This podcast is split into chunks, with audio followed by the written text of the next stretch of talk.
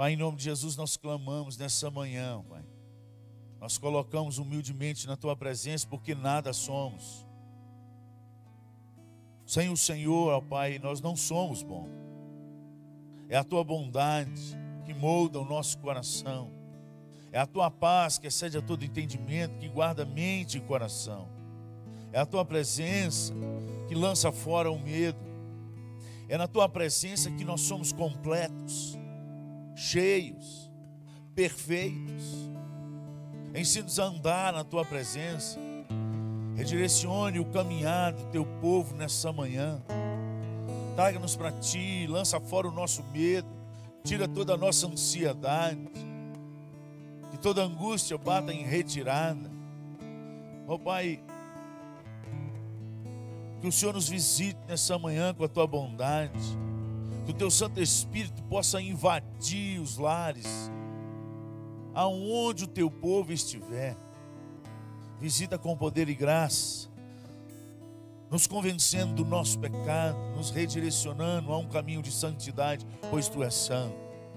Santo, santo, santo. É o Senhor dos exércitos.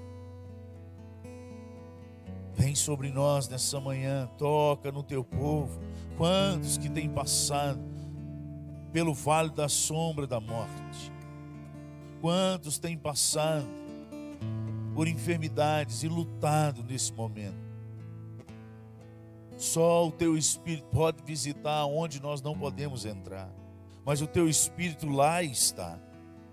Ó Espírito Santo de Deus, visita o teu povo afofa o leito de enfermidade, entra com a provisão do sobrenatural, pois tu és o Deus que opera maravilhas ainda hoje no nosso meio. Tu és o Deus que libera os teus sinais, e muitos serão curados, muitos serão visitados, muitos se renovarão como águias nessa manhã seja uma manhã de renovo, de aumento da nossa fé, de cair as escamas dos nossos olhos, que possamos enxergar o que o homem natural não consegue enxergar, pois o homem espiritual discerne coisas espirituais. Vem com teu espírito sobre nós, ó Pai. Habita no teu povo, limpa essa casa, ornamento, para que seja, ó Pai, a, a tua casa Há uma promessa nas Escrituras que diz que nos últimos dias o teu povo afluiria para os montes. E que a tua casa seria chamada casa de oração. Faz da nossa casa uma casa de oração, meu Deus. Tira tudo aquilo que desvia, que diverge que contrapõe a tua presença do nosso coração, da nossa mente, do nosso lar, da nossa existência. Apaga em nós, ó Pai, e destrói de dentro de nós as obras da carne. E venha abundantemente soprando com o teu espírito, ao ponto dele frutificar em nós e através de nós a bondade do Senhor. A alegria que vem do Senhor, a paz que o mundo não pode dar, que também vem do Senhor, o domínio próprio, a mansidão, a benignidade, pois contra essas coisas não há lei. Espírito Santo de Deus, opera em nós e através de nós, e suplicamos, no nome poderoso de Jesus Cristo, que nessa manhã há visitação, do teu espírito nos leitos de enfermidade. Na nossa cidade, na cidade aonde tem o teu povo, aonde está um povo que clama pelo teu nome. Que o teu Santo Espírito possa visitar no nome de Jesus com vida e vida em abundância. Que toda infecção, nós suplicamos, possa bater em retirada. Que o Senhor possa ressuscitar toda célula morta que o Senhor possa dar um basta nas enfermidades.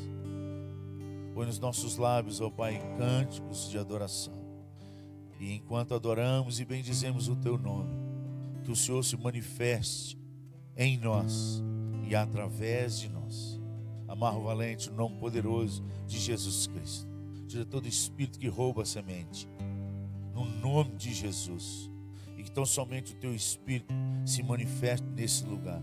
Que eu diminua, que eu diminua, que eu diminua, que o Senhor cresça. Toma minha mente, o meu coração. Espírito Santo de Deus, sobra em nós e através de nós. Em nome de Jesus. Amém e amém. Abra sua Bíblia aí na carta de Paulo aos Efésios. Se você leu durante esses dias, tenho certeza que você aprendeu muita coisa aí. E ainda falta muito. Tem mais de 10 anos que essa é uma das cartas que eu sempre leio. Eu, eu chamo de fazer morada. Você escolhe um texto da Bíblia e você não sai dele. Todo mês, se puder toda semana, se puder todo dia, passa por ele, lendo, além de ler os demais, e volta nele. Isso é meditar. Isso é um nível de meditação, para que o Espírito de Deus sopre no seu coração. E eu pedi que a igreja estivesse aí lendo durante uma semana a carta de Efésios e Mateus capítulo 5, 6 e 7, que é o sermão da montanha. Paulo começa dizer no capítulo 1 aí, Paulo, apóstolo de Cristo Jesus por vontade de Deus, aos santos que vivem em Éfeso. Então a carta ela tem um endereço. Ela não é para qualquer pessoa. Ela não está destinada para todo mundo. Ela existe um endereço pessoal, nominal. E aqui está escrevendo a quem ela está sendo escrita. Está escrita aos santos. Mas aos santos que são fiéis não é qualquer santo, santos e fiéis em Cristo Jesus. Graça a vós outros e paz da parte de Deus, nosso Pai, e do nosso Senhor Jesus Cristo. Bendito Deus e Pai de nosso Senhor Jesus Cristo, que nos tem abençoado. Vamos lá? Com toda de bênção que espiritual nas regiões é num textos desse ou num momento desse que eu paro e no meu coração vem, eu creio em tudo que a palavra de Deus diz para eu crer. Eu creio. E a palavra de Deus me diz que o nosso Senhor Jesus Cristo nos tem abençoado com toda sorte de bênção espiritual das regiões celestiais em Cristo. Assim como nos escolheu nele quando que ele nos escolheu? Antes da fundação do mundo. Então, Deus nos escolheu. Quem? Quem crê. Quem crê e se torna santo e fiel a Deus. A esses foram escolhidos. Aqueles que Deus escolhe, eles têm um propósito. Olha aí, continua. Antes da fundação do mundo, para o quê? Qual o propósito? para sermos irrepreensíveis perante Ele em amor. Então nós temos um propósito na face da terra. E é isso que Paulo está dizendo a essa igreja. Deus chamou, Deus escolheu, não dependeu de vós, porque foi antes da fundação do mundo, antes de você tomar qualquer decisão de existir, ou de seus pais tomar a decisão que um dia se você ia existir, Deus já tinha te escolhido. Isso é a grandeza do poder e do amor de Deus. Mas ele escolheu e colocou um propósito nessas pessoas que ele escolheu. Falei, vou separar esse aqui, vou separar esse aqui, porque eles vão ser separados, santos. E eles vão se tornar irrepreensíveis. Esse é o propósito que Deus salva, escolhe, separa. Tem um fim. E o fim não é para eu fazer o que eu quiser, não é para deixar a vida me levar, vida leva eu. Não é para eu ser feliz. Quando Deus nos escolhe, tem um propósito, e esse propósito é de santidade. Menos do que isso, nós estaremos fora do propósito daquele que nos escolheu. Quando Deus escolhe, ele tem um propósito. E o propósito mínimo de Deus para a sua igreja é ser santa e irrepreensível diante dele, não é diante do pastor, diante do, do conselho, do presbitério, é diante dele. Esse é o propósito da igreja. Para a adoção de filhos, nos, nos predestinou para ele e para a adoção de filhos por meio de Jesus Cristo, segundo o beneplácito da sua vontade. Beneplácito é que ele não pediu conselho para ninguém quando ele resolveu nos escolher. Ele não quer saber nem o que você pensa, nem o que o outro pensa e nem o que eu penso. Ele escolheu segundo a sua vontade, sem pedir conselho para ninguém. Qual é o objetivo? De ser santo e irrepreensível. O objetivo final para o louvor da glória, da sua graça, ele nos concedeu gratuitamente no amado. Então, foi de graça para nós, mas quem pagou o preço foi o amado. O amado aí está em maiúsculo, é o nosso Senhor Jesus, no qual temos a redenção, salvação, pelo sangue, seu sangue, a remissão dos pecados, segundo a riqueza que derramou abundantemente sobre nós em toda a sabedoria e prudência, desvendando-nos o mistério da sua vontade, segundo o seu beneplácito, que propusera em Cristo, de fazer convergir nele, na dispensação da plenitude dos tempos, todas as coisas, tanto as do céu como as da terra. Nele, digo, no qual fomos também feitos herança, predestinados segundo o propósito daquele que faz todas as coisas, conforme o conselho. Ele não pede conselho para nós.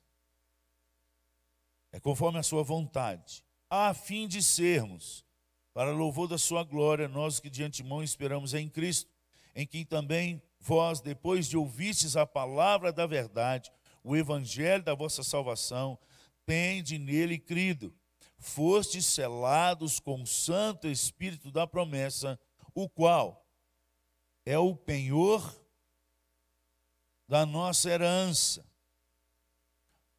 A gente, quem nunca penhorou nada ou não estudou sobre isso, não sabe o que é isso. Então, quando você está passando alguma dificuldade financeira, aquilo tudo, aí você vai pegar um empréstimo no banco, e então você não tem nada, você só tem sua casa. E aí o banco vai perguntar e falar: oh, eu tenho uma casa escriturada. E aí ele fala assim: então, penhorar, eu quero penhorar a minha casa, vou deixar ela aí de garantia que se eu não pagar essa dívida, a casa é de vocês. Fica penhorado. É isso. Você deixar algo para garantir que vai ser pago o que você deve. E, e Paulo está revelando aqui, o Espírito Santo de Deus está revelando através de Paulo, que essa garantia de que a nossa conta está sendo paga, mesmo que a gente não pague, é o Espírito Santo de Deus. Ele é o penhor. Entendeu a grandeza? Entendeu o quão pequeno nós somos? E quando Deus escolhe, ele paga a conta.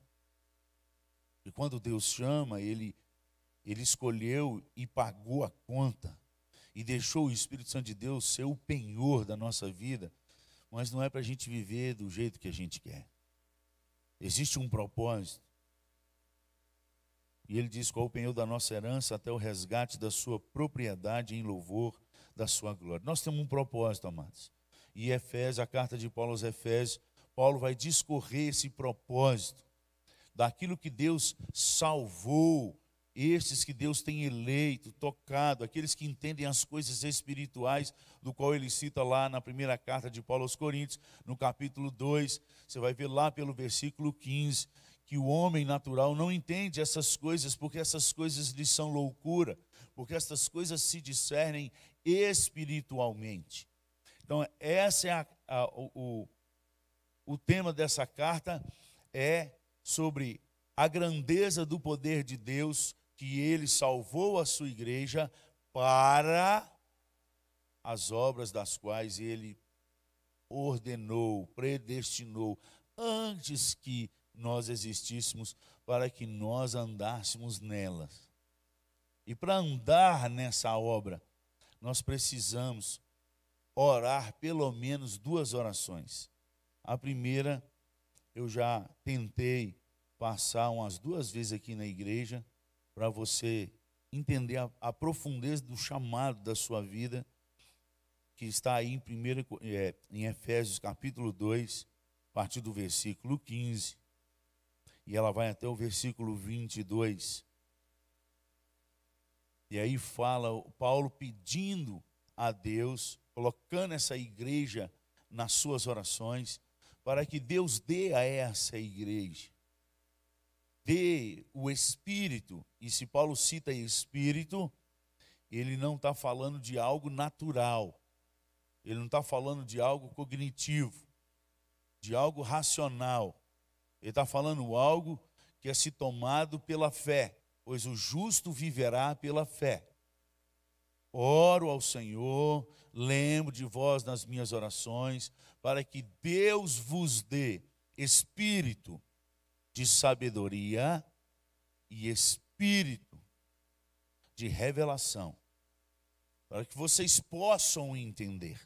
Então, existe algo sobrenatural que transcende o nosso conhecimento e que Paulo cita e, e pede à igreja, ora pela igreja, para que Deus dê isso à igreja, para que ela possa entender a profundidade, para que possa entender daquilo que eles são verdadeiramente iluminados.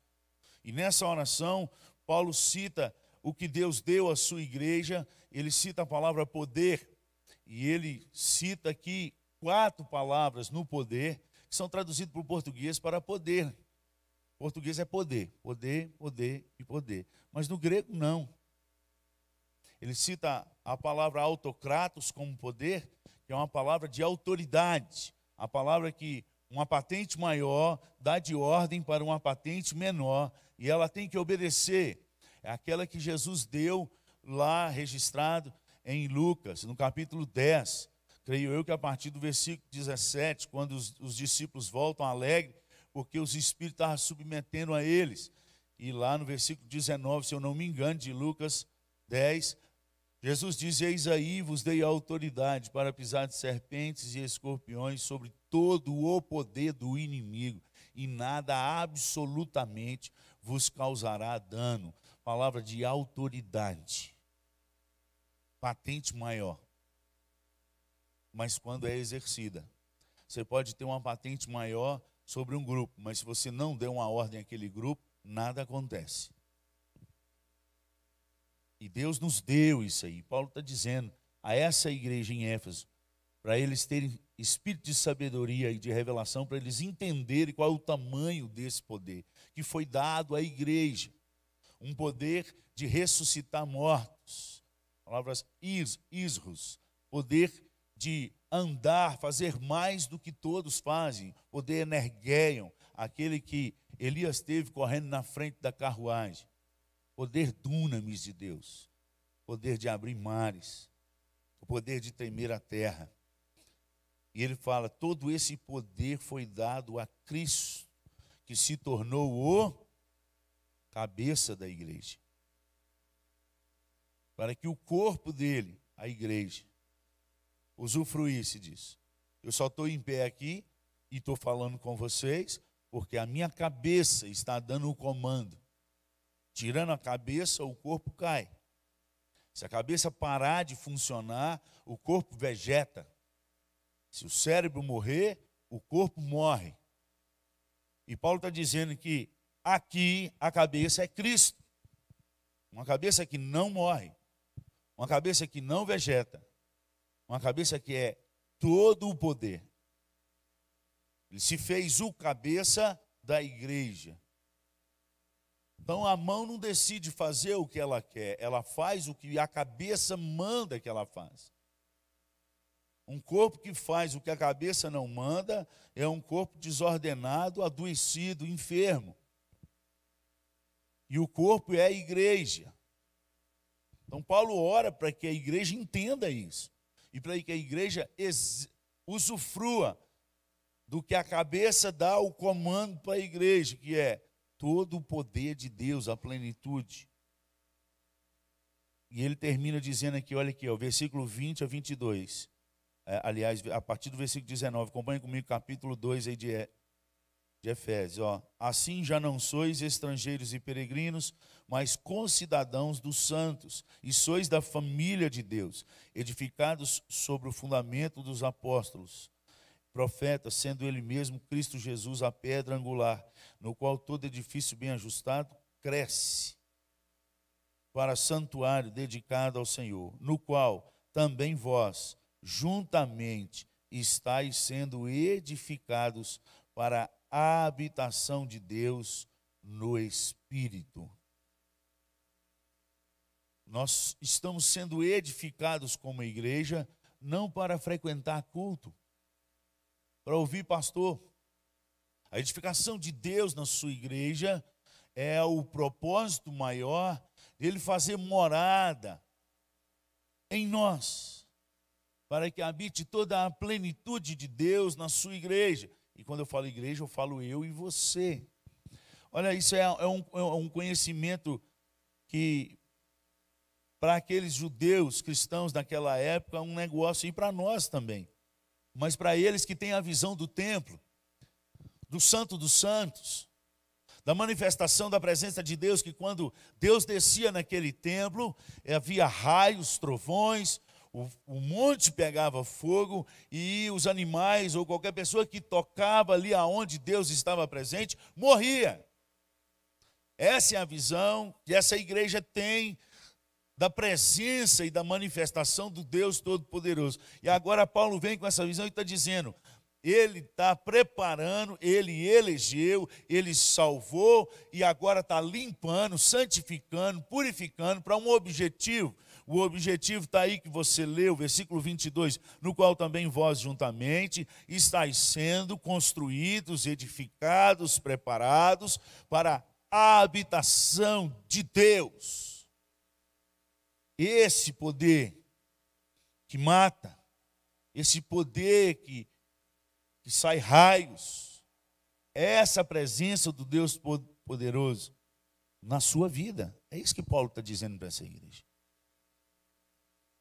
É isso que nós precisamos entender quem é o nosso Deus e o que Ele quer com, conosco e através de nós. Essa é a primeira oração que Paulo faz para essa igreja, para que ela entenda: oro por vós. Mas ele faz a segunda oração, e é nessa que eu quero entrar nessa manhã.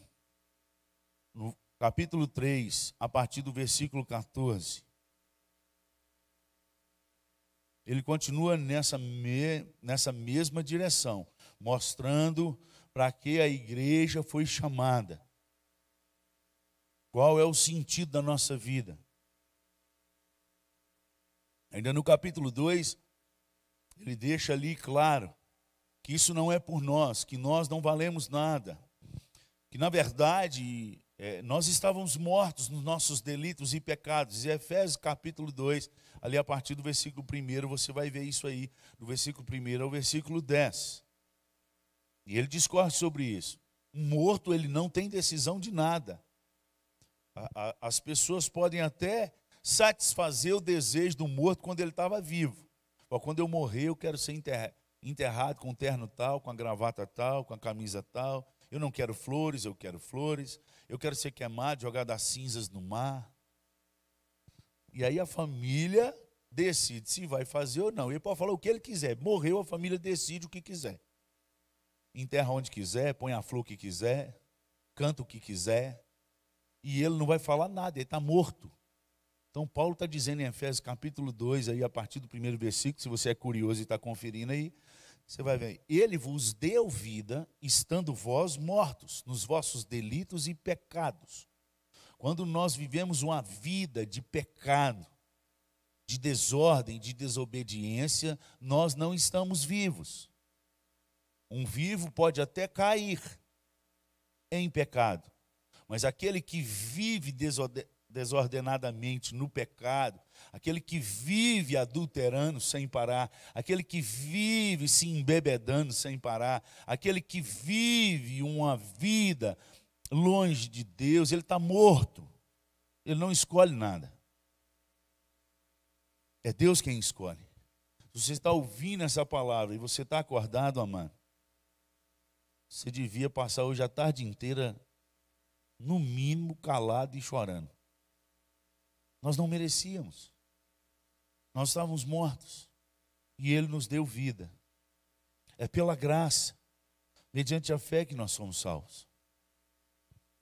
Não por obras, para que ninguém se glorie. Esse amor eterno, que nos amou antes da fundação do mundo, nos escolheu. Mas nos escolheu para que a igreja tenha um propósito na face da terra, e não é frequentar culto e ouvir sermão. Deus chamou a igreja para um propósito, e esse propósito é glorificar o nome de Deus enquanto nós estamos vivos, para que a gente se torne templo do Espírito Santo para que o Espírito Santo de Deus habite em nós e então assuma a nossa vida e então faça através de nós para a glória de Deus. E aí Paulo fala: por esta causa, é por esta causa, pelo qual nós temos essa ousadia de entrar, o acesso de confiança mediante a fé. Nós entramos em, na presença de Deus agora no Santo dos Santos, não naquele porque o véu foi rasgado, o Espírito de Deus agora habita no povo de Deus. E a palavra do Senhor diz no Novo Testamento o tempo todo que nós somos o templo do Espírito. Mas quando é que o Espírito desce e manifesta nesse templo? Você já parou para pensar? É só você ler o Antigo Testamento que você vai saber. Quando o, o povo de Deus estava em pecado, os sacerdotes, o Espírito de Deus manifestava na casa de Deus. Mas quando o, o poder de Deus se manifestava na casa e tinha sacerdotes com coração impuro, o que, que acontecia? Morriam, gente. Nadab e Abiú, você vai ver vários outros, botou fogo estranho no altar do Senhor. Não era algo puro, santo. Foi queimado. Na hora. Deus não manifesta em lugar sujo. No Antigo Testamento e no Novo Testamento. Você vai ver para que o Espírito Santo de Deus desça sobre a igreja. Jesus dá uma ordem aos seus apóstolos e manda eles voltarem para Jerusalém e esperar lá até que do alto até que do alto fossem revestidos de poder. E como é que eles esperaram? Atos capítulo 1, você vai ver lá, se eu não me engano, no versículo 14. Eles esperaram em oração. Eles esperaram em conversando com Deus, orando, jejuando e adorando a Deus, se preparando para que o Espírito de Deus descesse e é por esta causa que Paulo ora. Por esta causa me ponho de joelhos diante do Pai, de quem toma o nome toda a família, tanto no céu como sobre a terra, para que, segundo a riqueza da sua glória, vos conceda que sejais fortalecidos com poder. Então, Paulo ora àquele que pode todas as coisas com a finalidade mais uma vez, ele registra quem é que vai pagar a conta. Para que, segundo a riqueza, tem alguém que paga a conta. Aí eu fico imaginando, eu lembrei de uma igreja que eu visitei alguns anos atrás, em que tinha um, um membro da igreja, de vários membros que tinha naquela igreja, ele era dono de uma marca de arroz. Aliás, ele é o dono dessa marca até hoje. E ele converteu e o bolso dele também converteu. Tem gente que converte, mas a empresa não converte.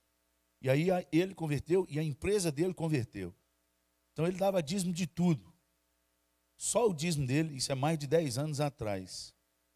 100 mil reais. Quem, quem gosta de, de, de construir na igreja aí, já está um sorriso até no canto, que, nossa, se tivesse um membro na igreja aqui, pensou um dos homens mais ricos dessa cidade aqui, convertesse e viesse para a nossa igreja, para dizimar. Porque terreno de 8 mil metros lá, construir assim, ó. Porque só o dízimo dele. Agora, aqui não está falando dízimo de 100 mil reais. Aqui está falando da riqueza, da glória do nosso Deus. Aquele que tem toda a riqueza. Ele está falando, volta aí agora para você ver. Versículo 16. Para que, segundo a riqueza da sua glória, então é baseado nessa riqueza, de um Deus que tem toda a riqueza, vos conceda que sejais fortalecidos, não é qualquer poder, com dunamis de Deus. Uma igreja que é fortalecida no dunamis de Deus, ela tem medo de quê? O dunamis de Deus é quando Deus se manifesta e os raios caem naquela, naquela montanha e o fogo pega e se alguém encostar, morre. É isso que Paulo está orando e pedindo sobre a igreja. Eu oro segundo a riqueza de Deus, que Deus vos dê o seu dunamis. Que o dunamis de Deus esteja sobre você.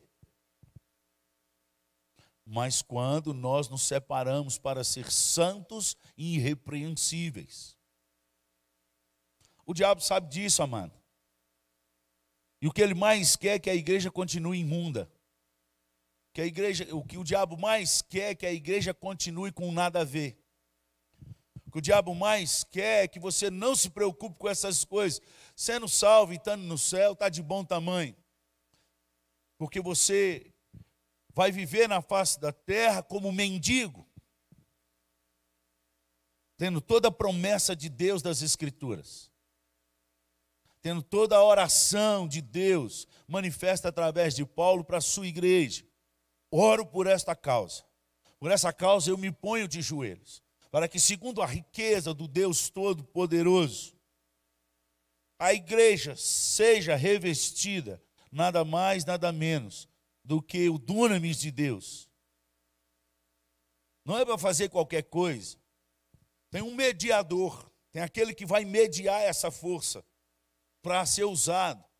E aí, mediante o Espírito de Deus, e está na letra maiúscula para identificar, não é qualquer espírito, não é o meu espírito, o que eu penso, o que eu acho, é que o Espírito de Deus vai mover através de você. Deus derrama o seu dunamis sobre a sua igreja para que o Espírito dele, que habita, ou pelo menos deveria habitar em vós, por isso nós temos que ter cuidado porque a palavra de Deus fala três coisas que a gente pode fazer com o Espírito. A gente pode resistir ao Espírito, a gente pode entristecer o Espírito e a gente pode apagar o Espírito. A palavra de Deus fala sobre isso. Não apagueis o Espírito. Quando é que eu apago o Espírito? Quando eu começo a, a viver uma vida do passado que eu tive. Eu volto ao meu passado e começo a viver uma vida mundana, a fazer o que todo mundo faz. E isso é nada menos, nada mais do que profano. É a palavra profanar, sujar. E a palavra profanar é a palavra bebelos, que significa fazer o que todo mundo faz. Quando nós, como igreja, fazemos o que todo mundo faz, essa oração de Paulo, ela deixa de ser realidade na nossa vida.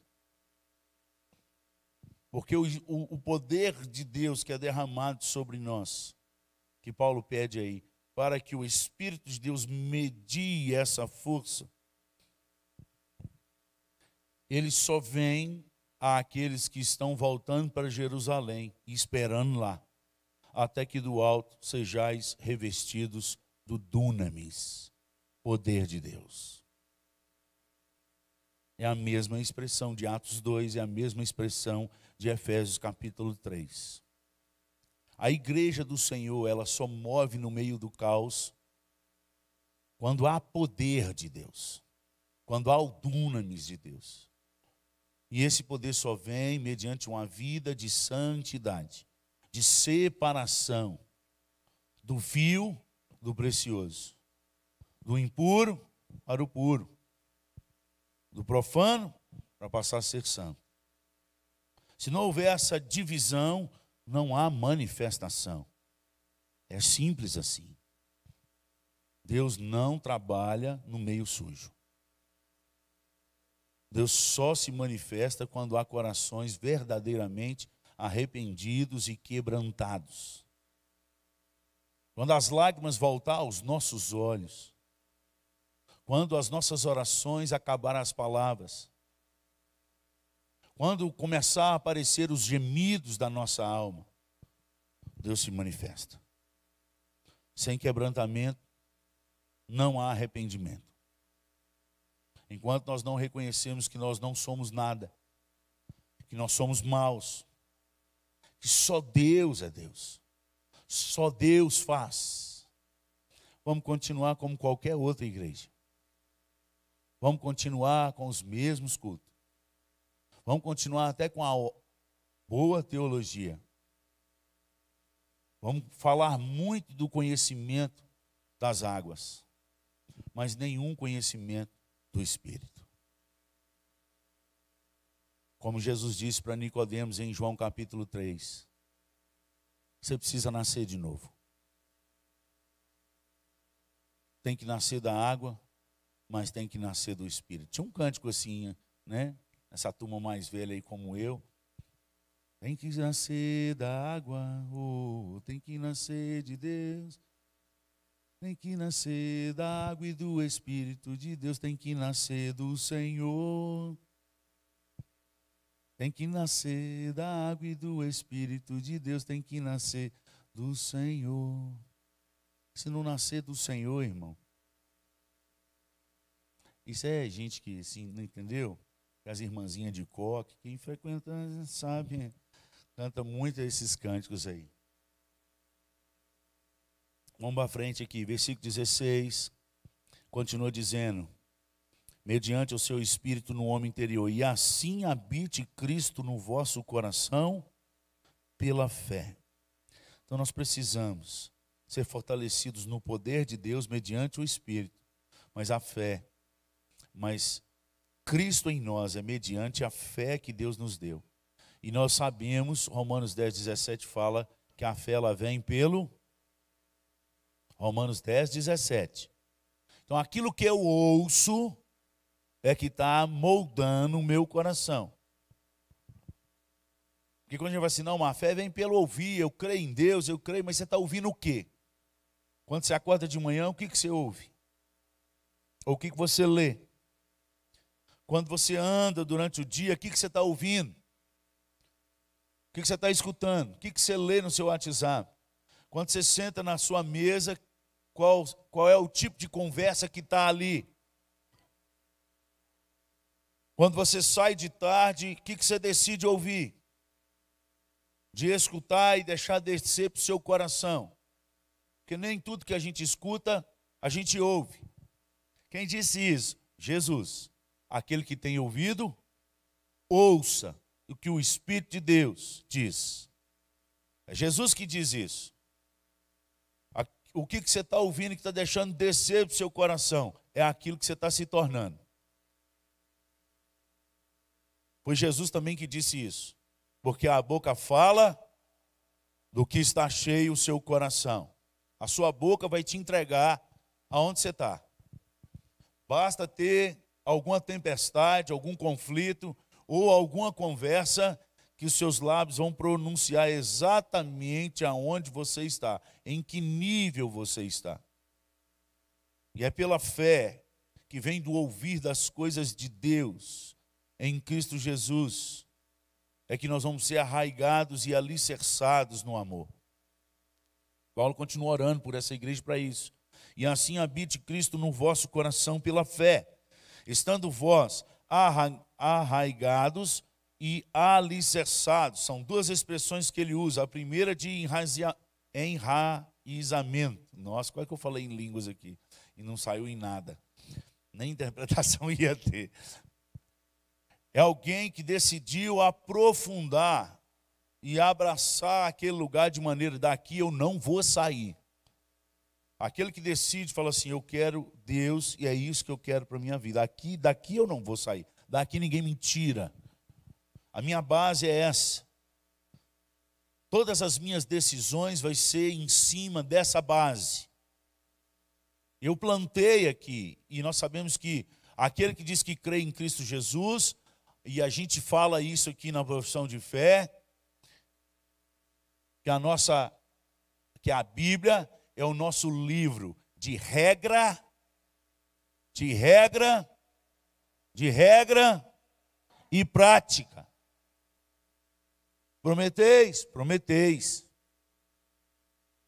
Quando vai ser recebido aqui, você promete. Mas quando vai decidir para namorar, você despromete. Quando você vai decidir para colar na prova, você despromete. Quando você vai fazer caixa 2, você despromete. Quando você vai trair, você despromete. Quando você vai para as festas secular e para as coisas do mundo, em vez de ser sal e luz, você despromete, faz o que todo mundo faz. E aí quer receber o que Deus tem para a igreja. Irmãos, essa é a igreja de hoje. Essa é a igreja que nós vivemos. Nós lemos aqui, nós pregamos aqui, mas quando a gente desce daqui e vai para fora, a gente vive outra coisa, que não é o que está escrito aqui. Como nós queremos ter firmeza no poder de Deus? Como nós queremos, aliás, a grande maioria não quer, que está dentro da igreja, a grande maioria não quer. Repetiu o que Paulo repetiu porque para mim o viver é Cristo. Porque para mim o viver é Cristo. O morrer é lucro. No dia que isso for uma verdade no coração da igreja, quem é pandemia ou qualquer outra coisa para nos segurar? Do qual muitos têm escondido atrás dessa pandemia para fazer o que já estava no seu coração há muito tempo. Não vou nem completar a frase, porque você completa do jeito que você quiser. E tudo que ele não queria fazer de verdade, ele fala assim: não, porque o Covid está aí, a pandemia está aí. Mas o que ele quer fazer de verdade, a pandemia pode estar tá aí, que ele dá o jeitinho de fazer. Eu acho que você entendeu o recado. Eu acho que entendeu.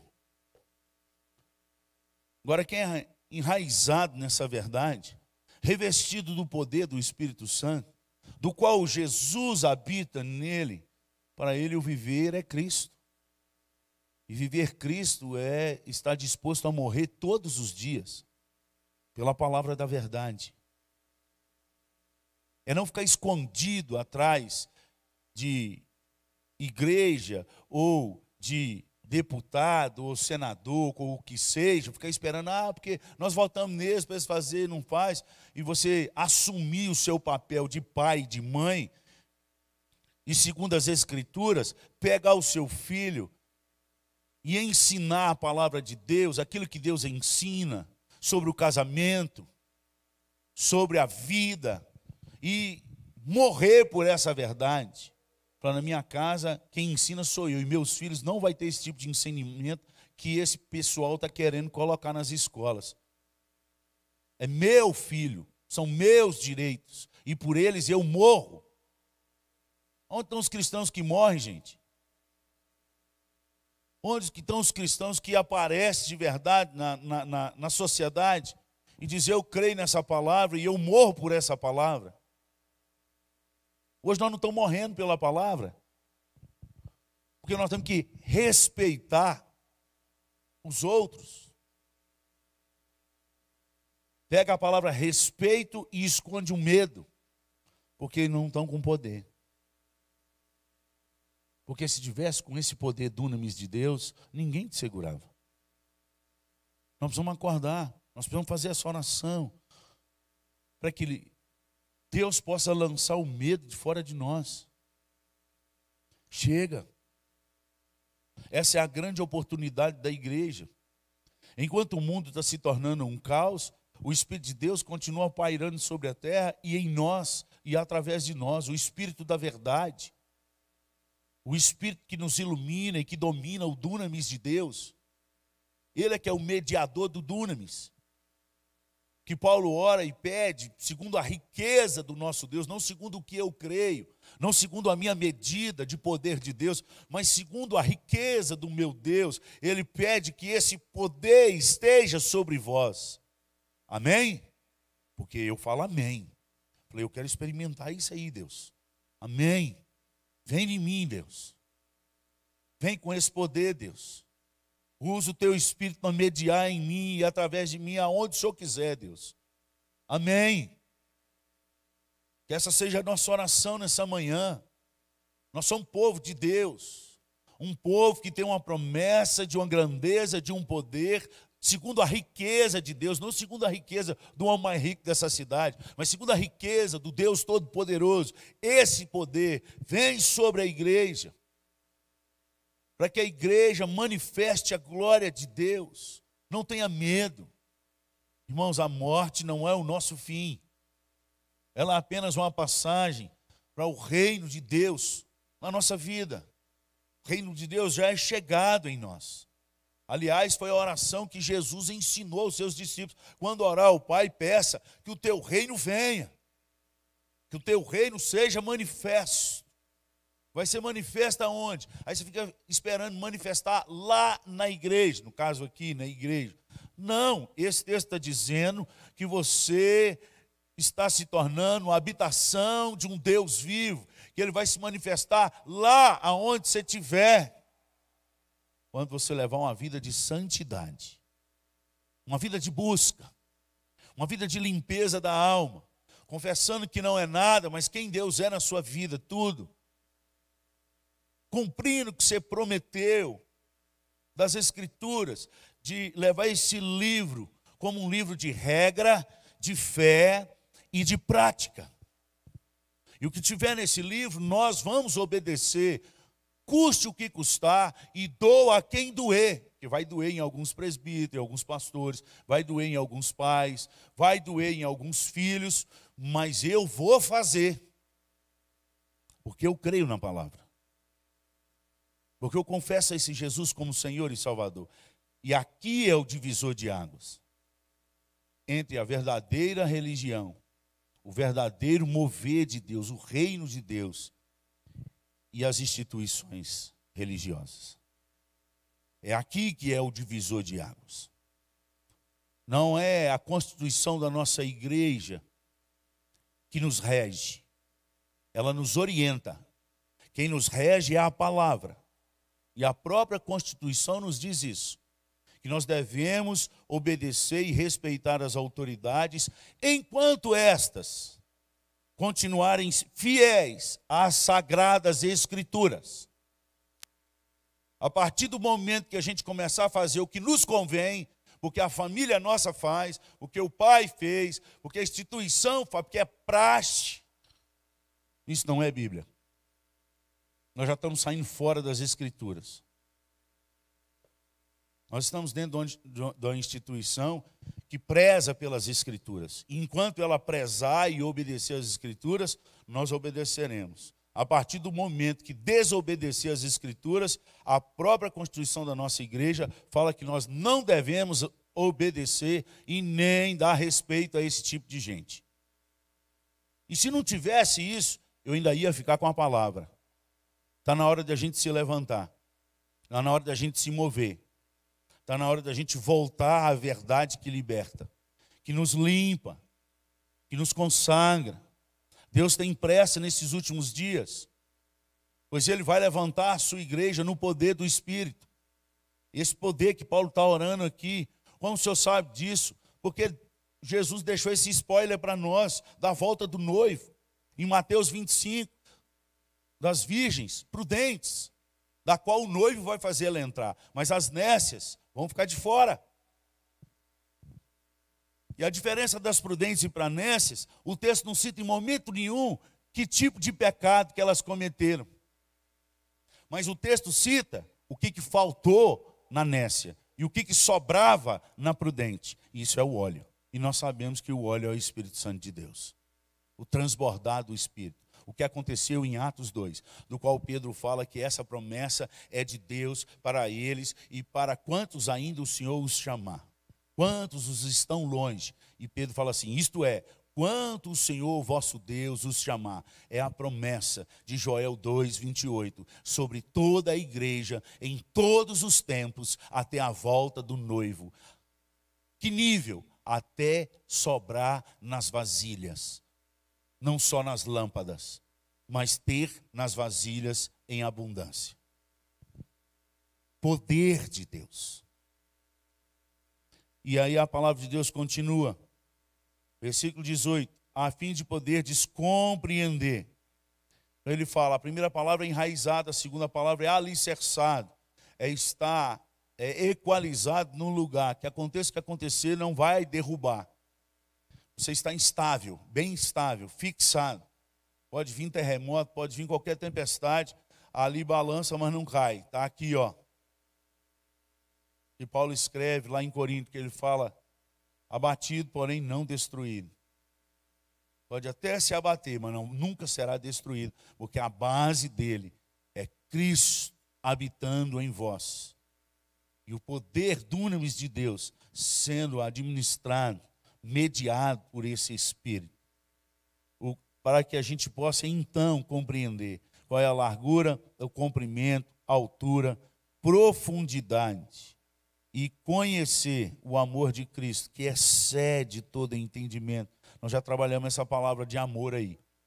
Tenho trabalhado muito isso aqui na igreja. O que é amor realmente de Deus? Não é o amor que o mundo prega e que muita gente da igreja está pregando por aí, inclusive pastores. O amor que está escrito aqui é o amor equalizado na palavra que está lá em Apocalipse 3,19, porque eu, o Senhor, eu corrijo e eu disciplino ao filho que amo. Um amor da palavra, equalizado, Deus do amor. Nisso conhecerão todos que sois meus discípulos. Se tiverdes amor uns aos outros, isso é João 13, 35. Essa é a marca que, a, que o povo lá fora vai conhecer os discípulos como verdadeiramente discípulos de Cristo. Se tiverdes amor uns para com os outros. João 13, 35. Esse amor é balizado em correção e disciplina. Não é passar a mão na cabeça. Eles não vão dar a segunda chance. Nós estamos dando a segunda chance. A segunda chance é ser disciplinado e ser corrigido. Corrigido é, aqui onde você está, está errado. No dia que você largar o que você está fazendo, que é pecado, e voltar aqui, você tem a bênção. Enquanto você estiver aí, ah, eu errei, me perdoa, e aí vai continuar no erro. Então, irmão, nós não estamos com você. Pelo menos eu, como pastor, não estou. Eu não estou com você, não tenho a minha bênção. Eu não vou andar com quem quer andar um caminho torto. Agora, a partir do momento que você decidir realmente voltar aos caminhos de Deus e não ter força, eu estou junto com você. Eu vou orar por você. Eu vou sofrer com você. Eu vou chorar por você. E minha esposa e meus filhos me conhecem e sabem muito bem que eu faço isso. Eu desgasto a minha saúde com pessoas que realmente querem amar Jesus. Não estou mais lançando pérola aos porcos e nem aos cães, não. Foi Jesus quem disse isso. Não estou ofendendo ninguém. Foi ele que disse essa palavra. O que, que é os cães? É aqueles que vão lá, vomitam, joga tudo que não presta para fora, depois volta lá, lambe e come tudo de novo para dentro. Esse tipo de gente é um tipo de gente que você não pode jogar aquilo que é mais precioso para você para ela. Que ela vai vomitar o que você tem e vai comer o que é porcaria. E os porcos, porque eles, para eles, o que você está falando é duro demais. Se você jogar pérola para os porcos, ele vai separar as pérolas para o canto, porque aquilo é muito duro. E vai comer só o que interessa. É, é nesse sentido que Jesus estava falando. Quando você for semear a sua semente, quando você for alimentar, quando você for falar dos seus testemunhos, daquilo que está movendo seu coração, daquilo que está mexendo com você, escolha a pessoa que você vai falar. Não jogue aqueles que voltam ao vômito. Não jogue aqueles que não acham precioso o que você está falando. Então, para quem que eu devo falar? Para quem tem sede. e para quem tem fome. Quem tem sede, quem tem fome, procura. Você não precisa ir atrás. Você precisa se preparar para ter e para dar. Vamos continuar. Conhecer o amor de Deus, versículo 19, o amor de Cristo, que excede todo entendimento, para que sejais tomados, para que sejais tomados, para que sejais tomados. Irmão, você nunca quis experimentar isso aqui, não? Porque Paulo está dizendo uma coisa e ele está orando para uma coisa que ele sabe que Deus responde. Porque senão seria um fake news essa oração aqui. Se a gente andar no processo que Paulo está falando aqui, que é para a igreja andar, primeiro, reconhecer que nós foi Deus que nos escolheu, estando nós mortos nos nossos delitos e pecados. É pela graça que nós somos salvos, mas tem um propósito. É para a obra que Deus preparou para que nós andássemos nela. Efésios 2,10. E qual é, é essas obras? E Paulo agora está dizendo: que ele vai orar para que Deus dê o poder dele mediante ao Espírito Santo de Deus para que vocês possam compreender quais são essas obras, a profundidade do que Deus quer através da sua vida, que é muito maior do que você pensa. Se hoje você faz algo para Deus que você dá conta de fazer, eh, você está fora do propósito de Deus. Vou repetir de novo. Se hoje você faz algo para Deus que você dá conta de fazer, você está fora dos propósitos de Deus. Porque se você faz algo que você dá conta de fazer, a glória vai ser sua. As placas e os diplomas na parede vão ser seu. Doutor fulano de tal, mestre fulano de tal, a glória é sua. Mas quando você começa a fazer algo que você não dá conta, a glória é de Deus. Assim também brilha a vossa luz diante dos homens, para que os homens, vendo a vossa luz, glorifiquem o diploma de Deus. A glória de Deus. Deus não chama o povo dele para fazer o que todo mundo faz. Quando Deus nos chama e nos resgata, Ele tem um propósito, e o propósito é muito maior do que nós. É aquilo que você vai chegar e vai ficar com medo, as pernas vão tremer falar: Deus, eu não dou conta. Eu estou com muito medo. É hoje, Deus, que eu vou ser envergonhado. E até o momento você fala, Deus, se não for o Senhor, é, hoje é, eu vou passar vergonha. E você entrega nas mãos de Deus e confia, meu Deus, Senhor me, só tem eu, eis-me aqui. É esse torto que o Senhor conhece. Me perdoa, me molda, mas se o Senhor quiser me usar, eu estou aqui nessa igreja, nesse frutal, nesse lugar onde o Senhor me trouxe, na viagem onde eu estou indo, todo lugar é lugar de Deus te usar. Todo lugar. E quando você coloca diante de Deus, quem media o poder é o Espírito. É Ele que escolhe a hora de mediar, de atuar com esse poder dunamis através da sua vida. Qual que é a nossa função então, pastor? Reconhecer que nós nada somos e manter a casa limpa e ornamentada, mas clamar para que esse Espírito habite em nós. Tirar a sujeirinha e cortando onde o Espírito vai mostrando. É preparar o terreno do coração para que o Espírito Santo de Deus encha a nossa vida, que é Efésios capítulo 5, de 18 a 21. É a cultura do encher do Espírito. Falando entre vós com salmos, mudar o tipo de conversa das nossas casas, que seja salmos quando a gente senta, seja as, as grandezas de Deus, os testemunhos de Deus, que seja cânticos, hinos, que seja uma cultura de gratidão, sendo sempre grato a Deus por tudo, seja sempre preferindo o outro, para de competir com o outro. Porque o outro trocou de carro, troca, porque o outro comprou uma camisa, compra, porque o outro comprou o tênis, compra, porque o outro comprou o relógio, compra, porque o outro fez, eu faço, porque eu faço melhor. Não existe isso numa cultura do transbordar do Espírito Santo de Deus. O que existe é que o outro seja mais cheio do que eu, que o outro seja melhor do que eu, que o outro vença mais do que eu, que o outro chegue em primeiro lugar, que eu seja o último. Servo de todos. No dia que nós entendermos isso como igreja, irmão, acabou a confusão dentro da igreja. Porque eu nunca vi ninguém dentro da igreja brigando para ser o último. Nunca vi. E nesses 25 anos de pastor, 24, né? Já estou quase fazendo 25, graças a Deus. Nunca vi. Da confusão na igreja, porque quer ser o último. Não, pode deixar, pode ir embora todo mundo, que hoje eu fecho a igreja. Nunca vi dar briga nisso. Não, hoje eu que vou ficar. Não, eu pedi primeiro. Nunca vi da confusão.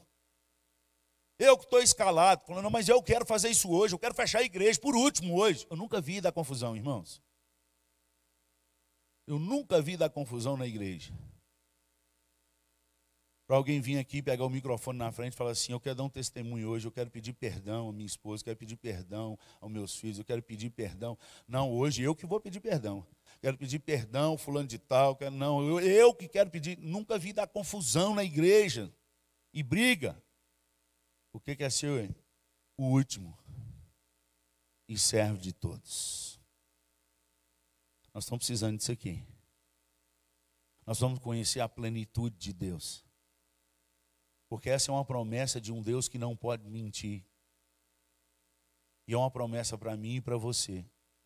Porque Pedro falou: é para nós e para quantos ainda estão longe. Isto é, para quantos o Senhor chamar. Você se sente chamado? Você se sente chamado? Então não abra mão daquilo que Deus prometeu para você. E por que, que a gente não experimenta isso? Porque a gente fica medindo com a régua do outro.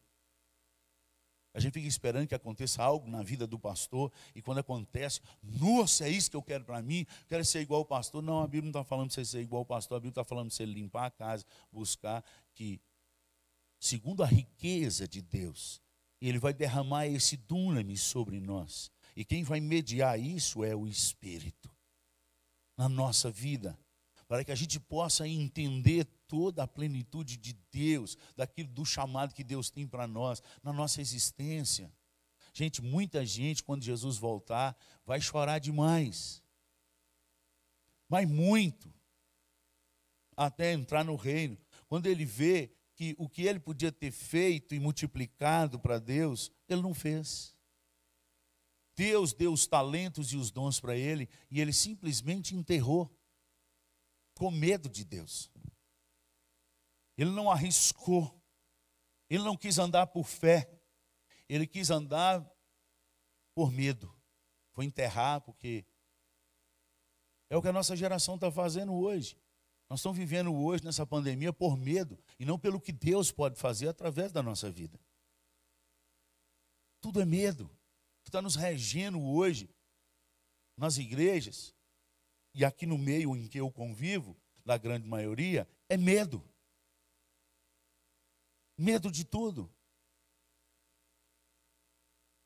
O perfeito amor, o perfeito amor Pois Deus é. Se Deus é amor e o perfeito amor lança fora o medo,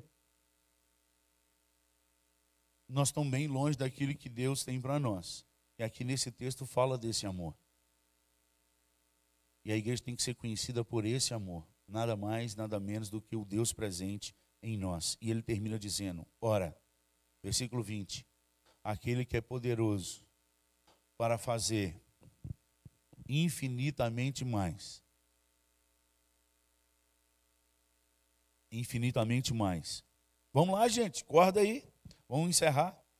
Ora, aquele que é poderoso para fazer infinitamente mais do que tudo quanto pedimos ou pensamos, conforme o dunamis, seu poder, opera onde? Opera onde? Repete comigo. Eu creio. Em tudo que a palavra de Deus diz. Para eu crer. Aquele que é poderoso para fazer. Muito mais do que eu peço e do que eu penso. Existe um poder que opera. E Paulo diz nessa carta que ele opera em nós ele tem um lugar de operar. E não é na vida do outro, é também na minha vida. Pare de se medir com a, com a régua errada, com a régua dos outros, porque ela está quebrada. Eu não faço, mas Fulano também não faz. presbítero ciclano não faz. O diácono fulano não faz. Você está medindo com a régua errada, filho. Isso é, isso, é, isso é mente de medíocre, de gente pequena, de gente pobre, cega e nu. Desperta, no nome de Jesus. Deus está te dando a régua dele, que ele te mede nessa manhã e está aqui nessa oração. Essa é a régua que a gente tem que medir a nossa vida. Falei, Deus, eu menos do que isso, eu não quero viver. É essa oração que eu faço. Falei, Deus, se eu não conseguir viver isso aqui, eu já estou pronto, o Senhor pode me levar. Para que viver essa vida como todo mundo? Se o Senhor nos chamou para viver a tua excelência, a tua palavra, a tua grandeza, para a glória do Senhor, para que o povo lá fora, vendo, exalte ao Senhor, que a glória seja tua. Meu Deus, não estou conseguindo sair de mim. Eu faço, faço, faço o povo não, pastorzão. E só fica nisso. Falei, Deus, não dá. Eu quero viver isso que a tua palavra diz que a gente vive. E quem quer isso nessa manhã, eu queria que você colocasse a mão no seu coração. Se você tiver aí a vontade, que se quiser ajoelhar, não ajoelha porque o outro está ajoelhando, não. Ajoelha porque Deus falou com você. Se você está em dificuldade com o joelho aí, fica sentado. Mas vale o coração quebrantado do que atitudes que todo mundo faz. Mas vale gemido, com o coração rasgado, como Ana naquela manhã. E que o pastorzão achou que ela estava embriagada. E ela falou: Eu venho me derramando perante o Senhor. Naquela manhã, Deus atendeu o seu pedido. E um ano depois, aquela que era estéreo, abraçava um filho da promessa se derrame diante do Senhor nessa manhã. Escolha o que Deus tem para você. Pare de fazer orações rasas. Pare de vir só na presença de Deus para pedir chiclete e bala como criança. Me dá um carro novo, uma casa. Me dá uma fazenda. Meu Deus, me faz passar no concurso público. Irmão, para de pedir chiclete e bala para Deus. Pede essa oração aqui de Efésios 3. Meu Deus, deixa eu sentir o teu poder e a tua glória. Menos do que isso é nada, meu Deus. Tem misericórdia de mim. Pastor, mas eu já estou avançado em dias. Caleb tinha 84 anos, falou: dá-me esse monte, que a mesma força que eu tinha no passado eu tenho hoje. 84 anos. Falei, Deus, com o Senhor eu posso. Porque ele sabia que quando ele entrou na terra prometida, quando ele viu, não era a força dele, era a força do Senhor. Moisés com uma vara e 80 anos. Libertou um povo de no mínimo 1 milhão e 800 mil pessoas. Não era a força de Moisés. 80 anos. Era a vara de Deus, ou Deus naquela vara. Era Deus presente na vida de Moisés e em tudo que tinha nas suas mãos. Se renda ao Senhor nessa manhã. Essa é a última hora. E a igreja vai transbordar do azeite do Senhor. A noiva prudente vai ter óleo sobrando. Nós somos a noiva. E nessa manhã Deus te dá a oportunidade de você escolher qual lado das noivas você vai querer. A que transborda de azeite ou a que só tem azeite e uma hora apaga. Pai, em nome de Jesus, nós nos colocamos diante do Senhor. Meu Deus, eu não sou bom. O Senhor é. O Senhor é o Deus todo-poderoso e que opera maravilhas. Um Deus que toma mente e coração, que faz brotar palavras e o fogo do teu espírito em nós. É o Senhor que vem com teu Santo Espírito e media nessa manhã o convencer dos corações, o transbordar, o arrependimento, a volta. Ajuda-nos a viver uma vida de santidade, de um morrer para eu mesmo, de um viver para Cristo, dentro do meu casamento, dentro da criação com os meus filhos, dentro dessa igreja onde o Senhor nos plantou, dentro dessa cidade, meu Deus, que eu morra, que o Senhor nasça. E venha assim sobre a vida da tua igreja. Há um despertar da tua noiva, há um despertar do teu povo. Nos últimos dias, no meio do caos, a tua igreja se levanta no poder do teu espírito, no poder dunamis do teu espírito na plenitude da grandeza do Senhor, do qual o apóstolo Paulo foi, ó Pai, inundado pelo teu espírito e deixou registrado na tua palavra. Por essa causa eu me ponho de joelhos. E o Senhor deixou registrado na tua palavra. E nós cremos em tudo que a palavra de Deus diz para nós crermos aumenta a nossa fé, diminui o ruído do mundo dos nossos ouvidos, nos faz homens e mulheres, jovens e crianças, cheios do teu poder. Nos torna habitação do teu filho Jesus, para a manifestação da tua glória. Visita essa casa, Senhor. Visita os nossos lares Visita os hospitais. Sopra sobre a tua igreja. Traga-nos ao arrependimento genuíno e verdadeiro. Traga-nos ao buscar santidade, a nos transbordar do teu Espírito. Visita-nos nesses dias. E que essa cidade seja visitada pela tua glória que vidas sejam libertas pelo teu poder. Usa-nos com poder e graça. Em nome de Jesus. Amém.